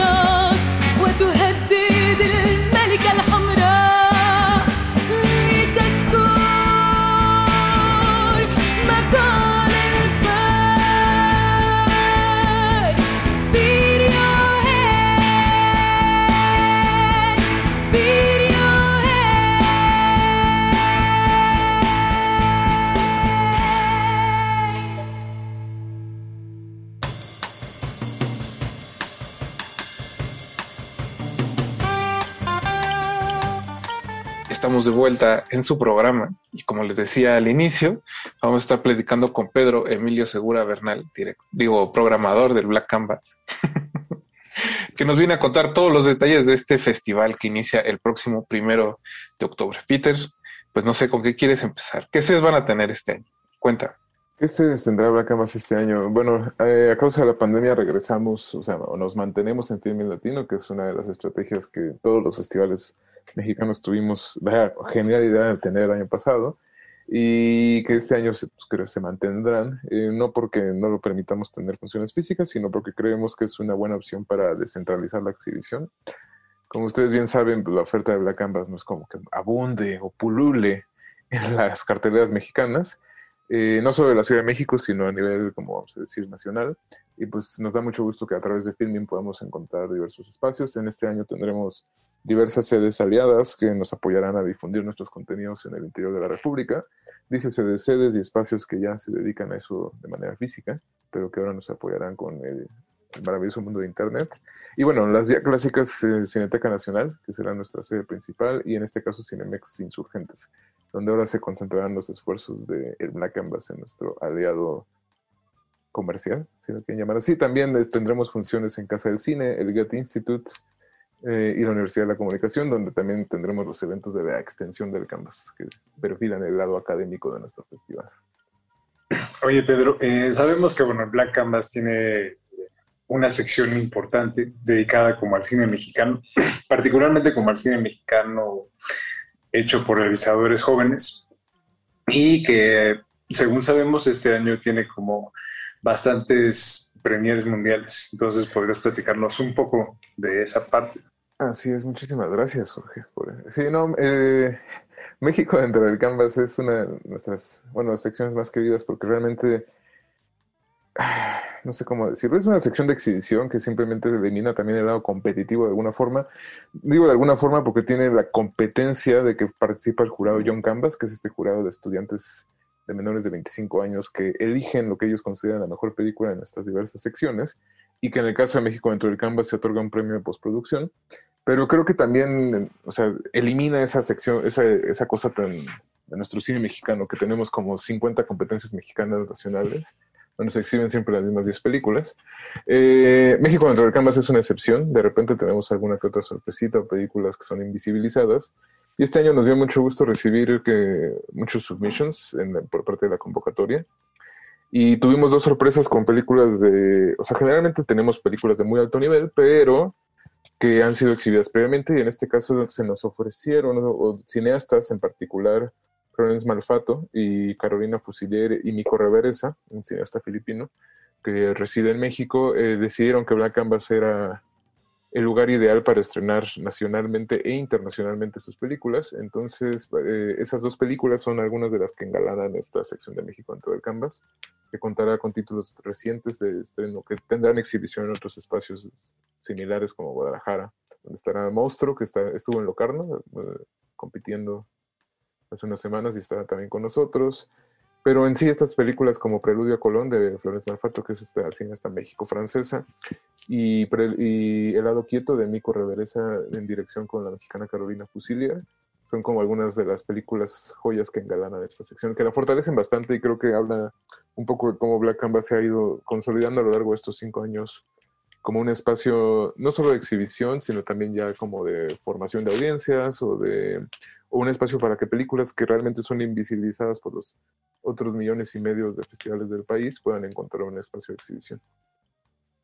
Yo creo que siempre es como resaltar que la propuesta busca justo romper el esquema, ¿no? Suena ya como, lo dije como conferencia en la Cineteca, lo siento mucho. En la, Universidad de la Comunicación. como conferencia en la Universidad de la Comunicación. No sé si esté rompiendo algo Black Canvas, la verdad. Aquí entre nos. Eh, o sea, siento, o sea, más bien, eh, pero sí, pero sí lo está haciendo realmente. o sea, sí y no, no sabría decir, no sé definirlo. Creo que está alineado a una tradición de una forma de ver el cine, hay que ser sinceros. Eh, nacional e internacional, también muy... Mm, no sé cómo, no sé si llamarla revisionista, no sé si llamarla contemporánea. Eh, pero que también creo que sí hay una ruptura. El otro, o sea, creo que hay una sección que es una de las que más disfruto programar, que es más allá del canvas, donde cortos y largometrajes compiten entre sí, donde tenemos a grandes autores con autores emergentes. O sea, donde no hay, no hay distinciones, salvo que la única petición para esa competencia es que las películas, estoy haciendo entre comillas para nuestra audiencia, desafíen o traten de romper, como bien lo mencionaste, algunas de las normas establecidas del lenguaje cinematográfico sin importar género o aproximación. Y creo que esa competencia es, la verdad, es una locura absoluta. En este, este año tenemos ahí a Tsai Liang, a Radu Yude, que ganó el Oso de Oro, a Nadav Lapiz, que ganó el premio especial del jurado en, Cannes, eh, Miguel Gómez y Maurín Facendeiro, compitiendo con otras cineastas emergentes jóvenes como Laila Chundi, eh, Ana Vaz, Sara Jessica Greenland, em, y muchos otros, este, que en conjunto, o sea, son, tenemos estas voces emergentes del cine, experimental, a estas voces consolidadas, a unos cineastas que tienen primeras películas que realmente creo que, al menos dos ahí que no voy a decir para no dar preferencias ni nada, son para mí de, de las mejores del año, o sea, como son películas que realmente son extremadamente propositivas o rupturistas y que aportan muchísimo. Pero en fin, ya. Eso creo que, creo que en eso aporta Black Canvas, como en un contexto en el cual están las cosas muy normalizadas, de alguna o estandarizadas, más que normalizadas. Black Canvas de alguna forma es el negrito, el frijolito en el arroz, en todos los aspectos, presupuestal, estético, institucional, laboralmente. No, es, es, una gran experiencia Black Canvas, no se la pierdan, primero 10 de octubre de repente pareciera que pesa como un poco estas etiquetas que, con las que se suele agrupar como muchas de las películas de Black Canvas, ¿no? Experimental, radical, avant-garde, etcétera. El, adjetivo que, este, que quieras, ¿no? Pero digo, más allá como de las, de las etiquetas y como de la de estas como digamos, como adjetivos que más o menos pudieran como orientar este, al público, existe como una, una intención de ir como un poco más allá de eso, de, de romper un poco como esta parte del nicho al que se reservan como esta parte del cine experimental, cine radical. Digo, lo que quiera que eso quiera decir ya este, actualmente. Buena pregunta, Jorge. no, estaba, no, justo estaba eh, o sea, reflexionando eso el otro día. O sea, como que Black Canvas nunca ha tenido, creo, la intención de ser este espacio de nicho. Creo que naturalmente se dio un poco. También, sobre todo por el simple hecho de, no tanto por la forma en que están estructuradas las narrativas que se exhiben en Black Canvas, sino más bien por cómo están estructuradas las narrativas que se exhiben en los otros espacios. O sea, creo que en México realmente podemos contar dos espacios con una apertura realmente muy abierta en cuanto a las narrativas o a la forma en que estas se estructuran. Hay otro, un tercero, que también lo hace, pero sus necesidades industriales o económicas lo orillan a tomar también otros caminos. De ahí en fuera creo que los demás están en un campo que no, ni siquiera, no sé, estaríamos hablando de universos distintos. Pero Black Canvas, por ejemplo, este año, o sea, como bien lo mencionas, no es que tengamos esa tendencia por esas etiquetas. Creo que más bien se busca eliminar las etiquetas, podría ser, si me gusta eso. no se suena como comercial de Sprite, ¿no? O de Fanta. Pero, pues sí, esa siento que es como la idea. Black Canvas sí está como muy estructurado de esa forma, ¿no? Eh, es como el joven cool de los refrescos, pero en los festivales. tenemos una retrospectiva, un foco que nos emociona muchísimo, que es el cineasta japonés Ryusuke Hamaguchi, que creemos que es un cineasta extremadamente contemporáneo en sus aproximaciones a, la narrativa tradicional, que es la voz más emergente, más poderosa y de renombre del cine asiático en la actualidad, probablemente el que se ha consolidado más rápido, y que traeremos una muestra de su trabajo para ejemplificar sus metodologías, porque él tiene una metodología de taller muy interesante que termina en unas ficciones como de superproducción que yo no las puedo entender todavía, y esperamos eh, con su presencia a través de una masterclass digital eh, poder descifrar estos momentos. Pero creo que es un cineasta que transita justo en estas búsquedas de la canvas. Un cine para todo público que pueden ver los papaces, las mamaces, las tías, eh, pero también eh, el primo radical de Cuautla. Em, entonces, creemos que a eso apela un poco la, programación de Black Canvas como un nombre que pueda hacer todo. a eso vamos. Pero hay como esta búsqueda de las posibilidades, creo, que eso es lo importante. Sí, por ejemplo, Nuevo Horizonte este año, que es una nuestra competencia principal, que es de primeras, segundas y terceras películas, tenemos una película que bien lo decíamos, lo decíamos en la conferencia de prensa, y Eduardo Cruz, crítico eh, de correspondencias, también que tuvo la oportunidad de hacer un póster para una exposición que, hicimos de todas las competencias con ilustraciones, decía que esa película es como, ah, Stand By Me, ¿Stand By Me de quién era? ¿A ustedes se acuerdan? Esta película gringa. De Rob Reiner, ¿no? Ajá, exactamente. E, e, ese es, ese está en bien, pero pasando por el cine contemplativo asiático. Y realmente es una película que pueden ver niños de 15 años y que puede ver el señor Emilio, que le mandamos un saludo. Y toda la gente de la Cineteca pasándose muy bien. Y en esa misma competencia tenemos The Works and Days, es una película de ocho horas de C.W. Winter y otro güey, no me acuerdo su nombre, que es, eh, o sea, a pesar de que no es radicalmente, es una película que juega y experimenta y trabaja con estas cuestiones del tiempo y de lo, y de lo ordinario. Y pues, sí, o sea, es, una, es un, un, espectro amplísimo que, se trata de abarcar, en el cual se trata de poner estos lenguajes que se desafían, pero también estos lenguajes que pueden ser accesibles y que apelan a lo, a lo básico, ¿no? Que es a los intereses humanos, digamos. Suena muy bonito, Pedro. ¿Te parece si vamos a ir a un corte y regresamos para que sigas platicándonos un poco de la programación? De, retinas.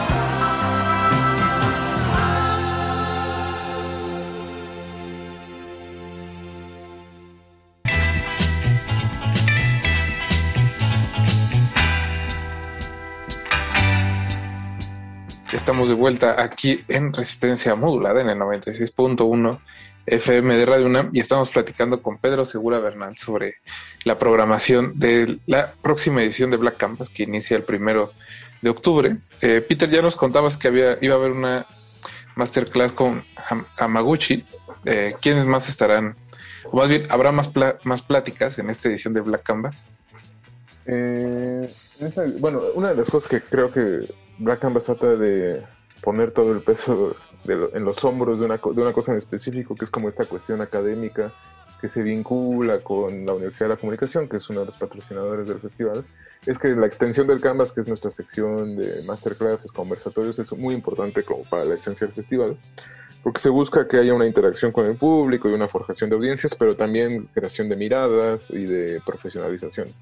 Pero entonces sí es una cosa muy importante y por eso este año hemos dedicado esfuerzos para que sea como más fuerte.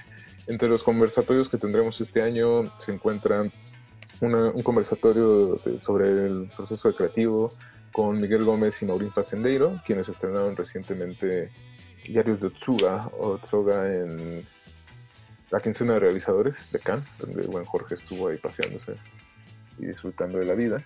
Este, también tendremos eh, una plática con otros importantes cineastas, muchas, muchas eh, conversaciones con la gente que participa en nuestras competencias. Eh, esperamos contar con casi la mayoría de nuestros cineastas invitados. Y creo que una de las que engalana más, sin querer resaltar una sobre otra, es una masterclass impartida por el cineasta rumano Radu Yude, quien eh, tan solo a inicios de año ganó el Oso de Oro en la Berlinale con su Bad Look of Looney Porn. No, no, es Bad Look Bangings, perdón. no voy a traducir en español porque tuvimos una junta de siete horas tratando de lograr eso y logramos algo que no me no complace en lo más mínimo, pero es la, la, traducción real. No la voy a decir ahorita, la pueden buscar en el catálogo eh, o en nuestra página web. Pero bueno, es una de las películas más quedarán, de comillas otra vez para nuestra audiencia, de qué hablar en esta edición, que contaremos con ella también, el oso de oro de la Berlín.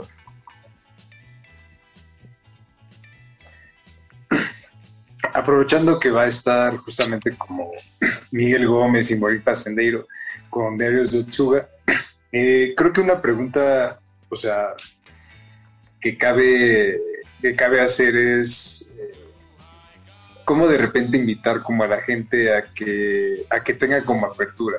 Eh, apertura justamente como a estos, a estos juegos o a estas propuestas, como por ejemplo la que se hace en la película de, Gómez y Facendeiro, que es...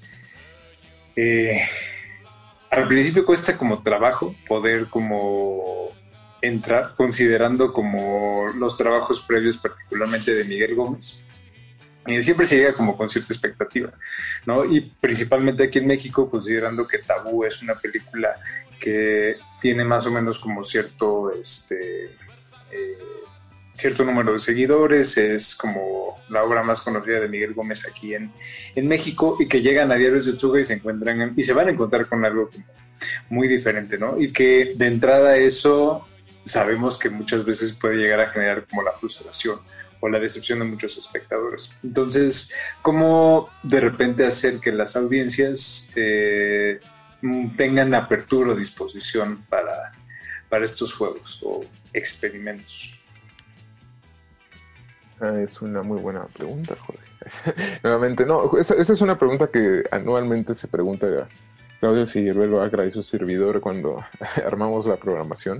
O sea, sobre, y creo que la verdad, los otros dos, bueno, Morelia, no, había dicho el nombre, pero bueno, Morelia descifró la forma de cómo tratar de acercar las audiencias.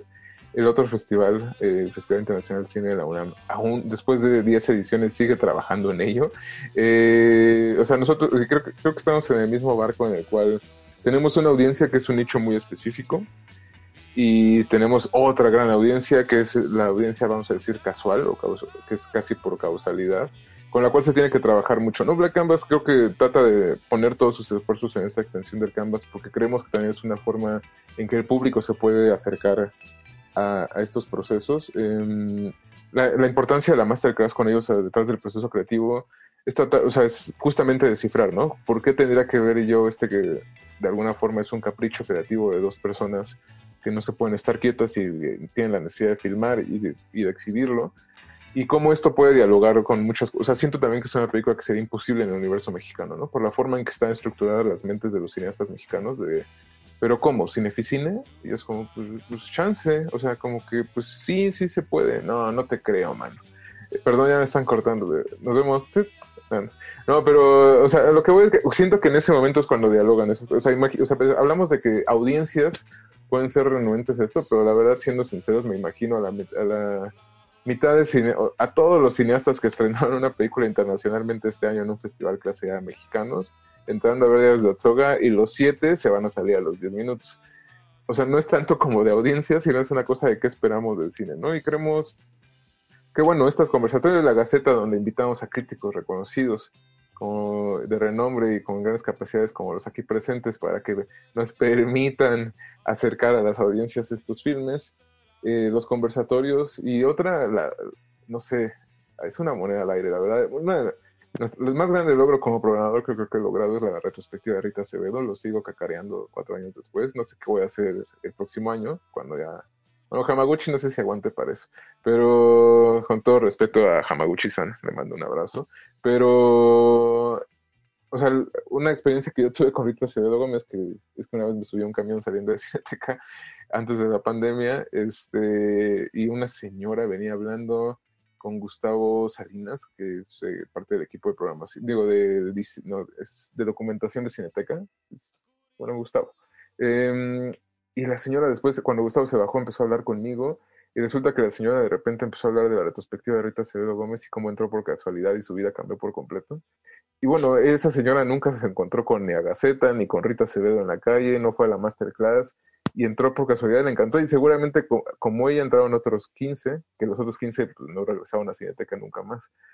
Creo que también ya hay cosas que ya no se pueden controlar ahí y, no sé cuál sea el trabajo de los festivales, no sé si tengamos que, esa idea que mucho cuando compartíamos espacio en un programa en cierto canal, que ahora es de apoyo estatal. Este, en ese, recuerdo mucho que tenían este, nos, platica, conversábamos mucho sobre cómo acercar al público las cosas y la idea era la misma, ¿no? O sea, no es como que hablando de Derbez les vas a acercar a Hamaguchi, no, sé cómo funcionan las cosas. Más bien no tengo la respuesta, Jorge, solo que hacemos nuestras mejores intenciones. Y tenemos como la intención de que, la verdad sí creemos que toda nuestra programación platica no solo con el cine mexicano de alguna forma, sino también con los otros festivales y lo que ellos esperan de las audiencias. Nosotros creemos que las audiencias, les guste o no les guste, eh, pueden enfrentar estas películas sin ningún tipo de problema. Antes de que, este, de que terminemos con el bloque, con mi eh, quisieras destacar algo más de la programación. Este, para acabar con mi carrera ya es muy tarde, ya estoy vetado de la mitad de los espacios de este país. Un saludo, eh, un saludo a todos ellos que me han vetado. Este, y, a los que, y los que lo harán próximamente también. Eh, ¿Qué más podríamos destacar de esta bellísima programación de más de 150 películas? eh, eh, tenemos otra retrospectiva que está, nos emociona, que es la de la cineasta lituana Laila Pakalnina, una cineasta muy bondadosa que hemos tenido ya en de forma continua en las últimas cuatro ediciones y que platicando pues dijimos ya, o sea, ya, se lo ganó, ¿no? Este, es una cineasta documental que se, es afín a tendencias del cine estructuralista y contemplativo y que ah, creemos que su, su mirada es muy particular y siempre traer una retrospectiva a una cineasta mujer de una de una región del mundo como Latvia en inglés, Lituania en español, o sea, es siempre un goce una de tener esas posibilidades. Las dos competencias principales, digamos, me parecen que son extraordinarias, sinceramente, más allá de que las haya programado yo, haber visto cada una de esas 11 películas que competen en Nuevo Horizonte, donde están películas que vienen de Berlín, de Locarno, de Cannes, eh, de, los, de, Visión Surreal, de Cinema Durrell, etcétera, siempre es un goce y no se la pierdan. Del 1 al 10 de octubre, Cineteca Nacional, Film Latino, Cinemex, Gatti Institute, etcétera, etcétera. Peter, eh, además de, de, estas series que acabas de decir, ¿dónde pueden encontrar también más información? ¿La página, sus redes sociales? Este, nuestras redes sociales son arroba blackcanvasfcc o FFC. FFC, bueno, cuando pongan el buscador de su red social favorita, Black Canvas les debe de aparecer. El que tenga unas serpientes es ese. Eh, y la página es blackcanvasfcc.com. Perdón la informalidad, no, sí es Black Canvas FCC. Eh, y sí, en nuestras redes sociales a través del festival se podrán ver las masterclasses, los conversatorios, porque los invitados en este caso serán de forma digital por cuestiones sanitarias, requerimientos de nuestras sedes, no de nosotros. Em, también ahí podrán encontrar la programación diaria. Filming Latino tendrá una selección específica de películas de forma diaria, entre 9 y 10 películas, que se podrán ver a partir de la medianoche por 24 horas, eh, eh, límite de clics, eh, límite de reproducciones, perdón. Y pues sí, la cartelera de Cineteca se anunciaría en los próximos días antes de comenzar el primero de octubre ahí con nuestra inauguración y posteriormente tres funciones diarias, funciones de nuestras retrospectivas y focos. Y sí, así es. Pues Peter, qué bueno que pasaste a saludar y pues mucha suerte con el festival. No, no, no, al contrario, muchísimas gracias a ustedes. Esperamos verlos por ahí, que estarán de forma no física ya con esa participación de la Gaceta, que les agradecemos muchísimo. Esperamos que nos puedan acompañar de más formas. Ahí nos vamos a dar la vuelta. Yo creo que con esto vamos a cerrar esta semana, Jorge. ¿Cómo ves? No, ya suficiente por hoy, este Rafael. Hay mucho cine para los siguientes días. Vamos a tener programa para, para todo el año. Háganme cortinilla, mejor yo. pues con eso vamos a despedir esta semana. Pedro, muchas gracias por haber venido. gracias a ustedes y perdonen por decir todo, pero es que tengo un guion aquí escrito, entonces como que... Todo bien. Eh, Jorge, muchas gracias también.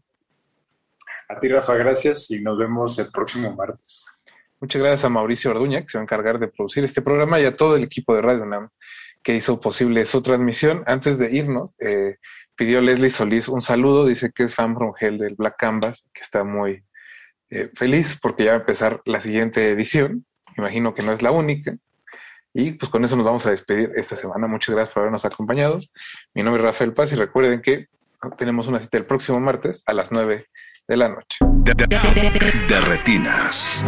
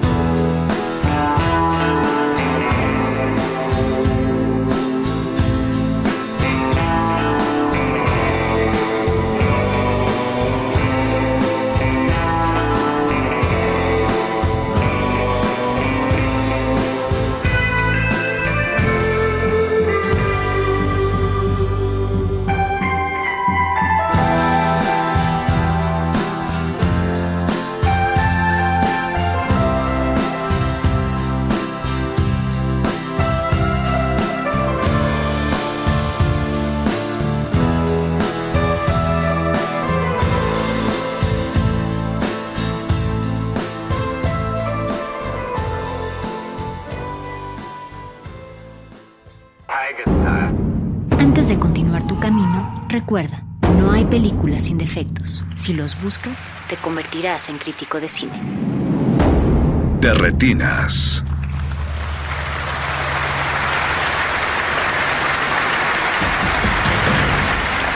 Como dijo el sabio Playlist Zoo, el viaje de las mil canciones empieza siempre con la primera reproducción.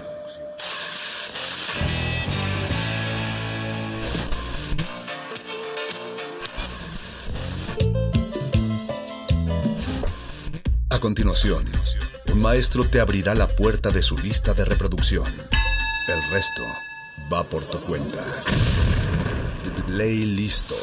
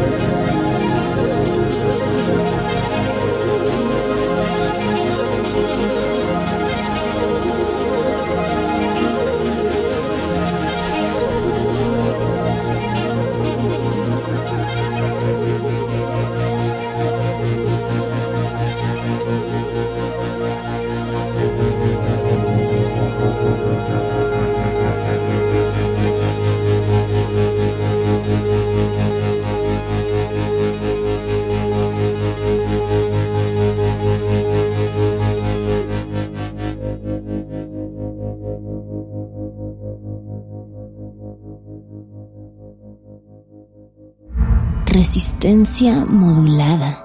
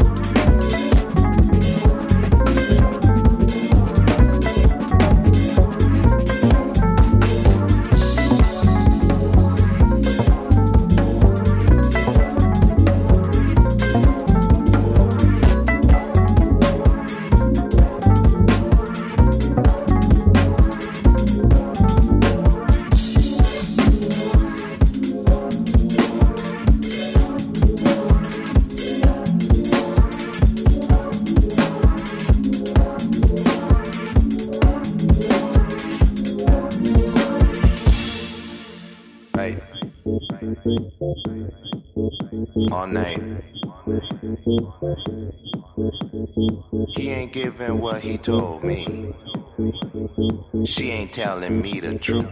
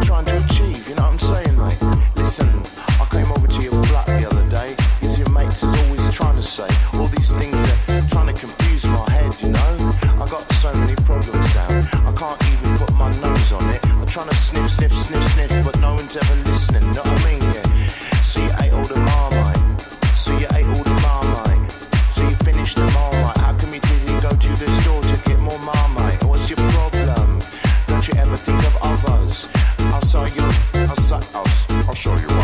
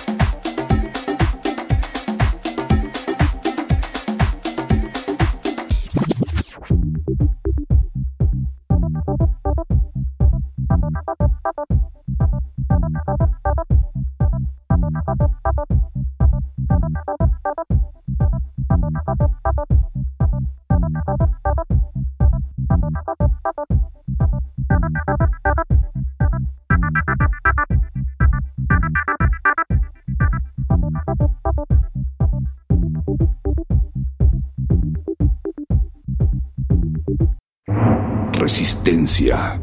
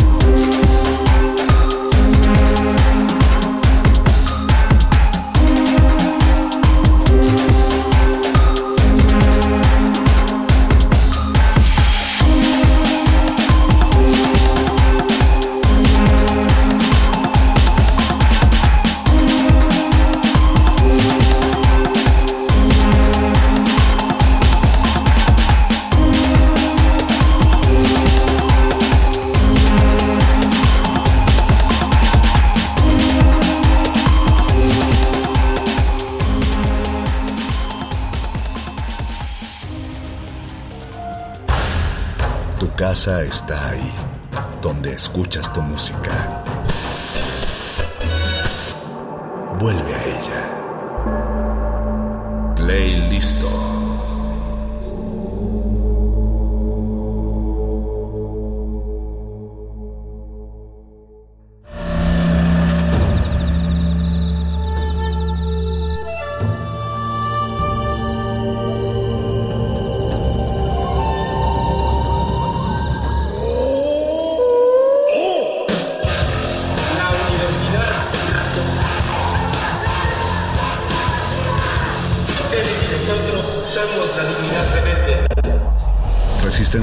es una coproducción de Radio UNAM y El Universo.